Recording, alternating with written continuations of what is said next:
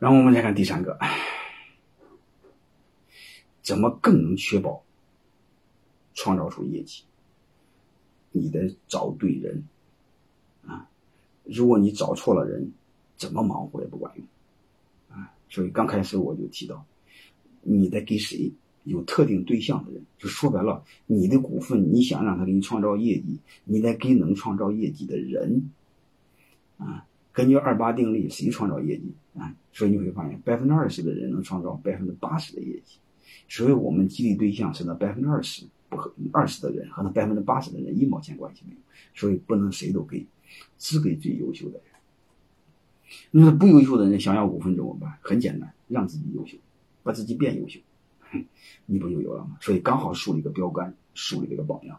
所以股权激励不是做好人啊，不是大锅饭啊。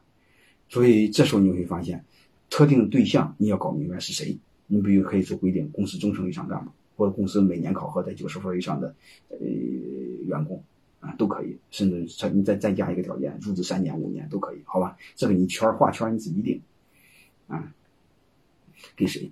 这就是给多少啊？给多少分股份给多少啊？和刚才那个卖多少钱是相关的啊？就是你大概卖多少钱呢？一般是卖十三十到十五个点，好吧？这个你你凭感觉来行，你其实如果你拿不准了，刚开始少卖点你比如卖十五个点你就感觉有点心里心里心里心里心里心里不踏实，你可以先卖十个点你第一把试试，好吧？这个随便卖也不会有大的风险。你比如你公司估值两千万，十个点不就五百万吗？那，估十个点不就两百万吗？两百万你打个八折不就是，呃，不就一一百六十万吗？一百六十万你卖给十个人，一个人十六万吗？不就简单，非常简单一个逻辑，对吧？你给给这十个人，一个人得十六，拿十六万。当然，你卖的时候肯定不能平均，多少有点悬殊。这然后你让大家按这个量花钱嘛，是吧？所以这里边你看，关键的是就是给谁，嗯，给多少，大概要花多少钱。嗯，和第一个刚才我说的，既然买卖，嗯，也是一样，你大概卖多少，大概多少钱？嗯，你就大概卖十个点的股份，嗯。你估值两百万，要收是你估值两百，估值两千万，十个点就两百万，你打个八折就一百六十万，嗯，是就卖给一百六，但是卖给谁没说，这是卖给谁？是几个人？七个人、八个人，然后你把它分吧分吧，不就行了吗？那分吧分吧很简单，就是对公司重要的多分，不重要少分嘛。你找几个关键参照系数就行，和过去那个事业单位国有企业分房子是一样的。分房子是怎么分的？首先是工龄，再就是资基，嗯，还有什么支撑，是这回事吧？你找几个对你这个。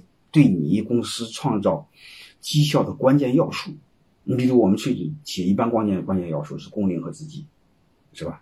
或是岗位和资级，有的很多是支撑啊和资级都行，你自己找找就好了。那还有的是你看重学历，那你去再再说，最后知道这个逻辑就行了。这是衡量绩效的系数，就衡量它重要程度的系数，好吧？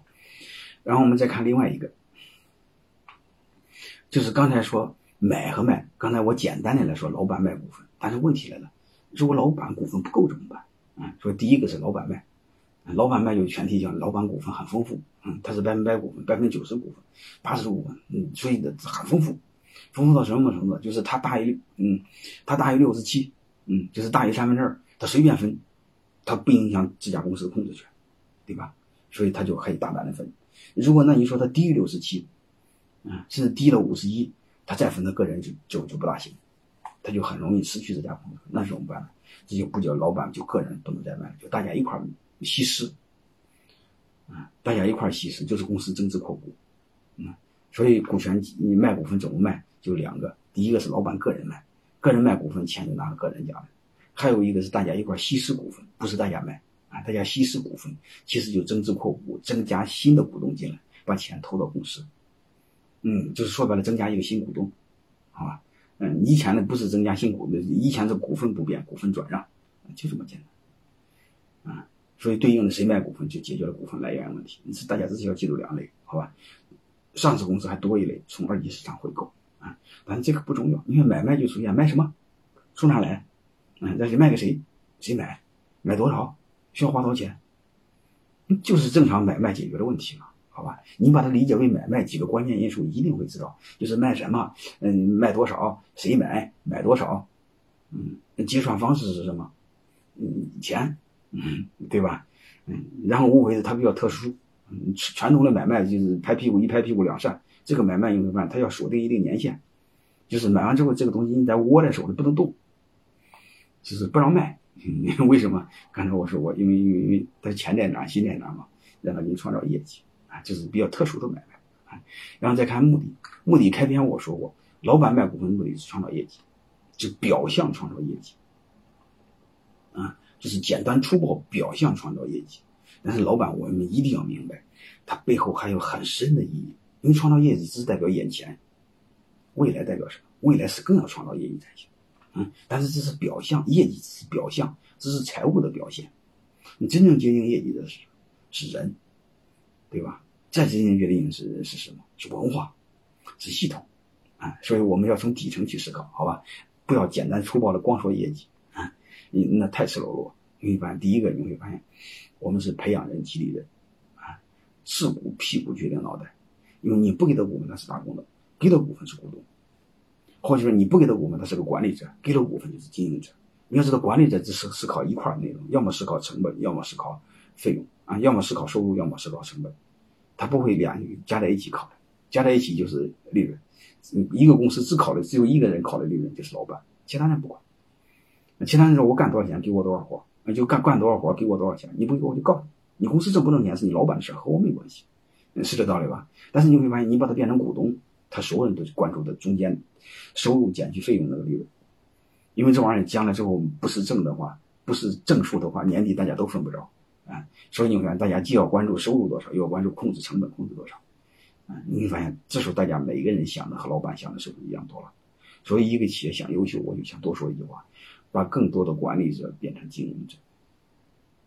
啊，屁股决定脑袋，利益比灵魂重要啊！你不要空讲道德。啊，我想说的，如果你不改变你员工的利益结构，你空讲道德，你越讲越伪君子，越讲越虚，越讲员工越不行。背后我还开篇说了，就是企业这个呃雇佣关系这个时代已经结束了，合伙人这个时代来临，所以你必须通过通过他通过他人屁股在哪人在哪，所以你会发现，要把这个现状给改过来，把它改成合伙人，你必须通过股权激励改成合伙人，那没股份怎么转合伙人？对吧？花了钱就不一定要花钱嘛，花钱痛苦嘛，才能体验到创业的创业的艰辛嘛。所以这时候来说，通过买了股份，才能把他培养成合伙人，他才会和老板同甘苦共患难。啊，就把个人的企业变成大家的企业，把成一个人走到一群人走，把谁都不理解你，把大家相互理解。啊，从一个人共担风险到一群人共担风险，让创业不再孤独。还有一个，一个人可以走得很快，但一群人可以走得很远。当然，另外一个，不管怎么着，背后就一个逻辑：让公司更健康，让公司更结实，让公司走得更远，让公司更能应对外界的变化，让公司更加有活力、更健康。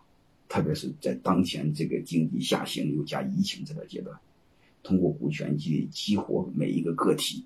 激活每一组织啊，增加集体的活力，是非常有意义的一件事情啊。所以我建议，好好去用。嗯，而且这个当前经济下行，它是客观环境，所以大家对未来的希望、梦想还有，嗯，其实是可以去做的。